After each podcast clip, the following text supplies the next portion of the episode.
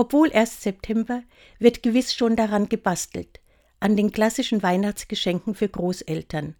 Fotokalender, die rückblickend zeigen, wie sich die Enkelkinder in einem Jahr verändert haben.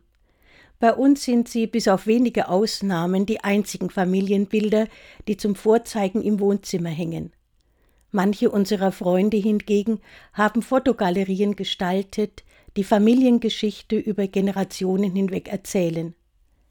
Eine der wenigen Aufnahmen bei uns zeigt meine Mutter mit ihrer Schwester als junge Frauen.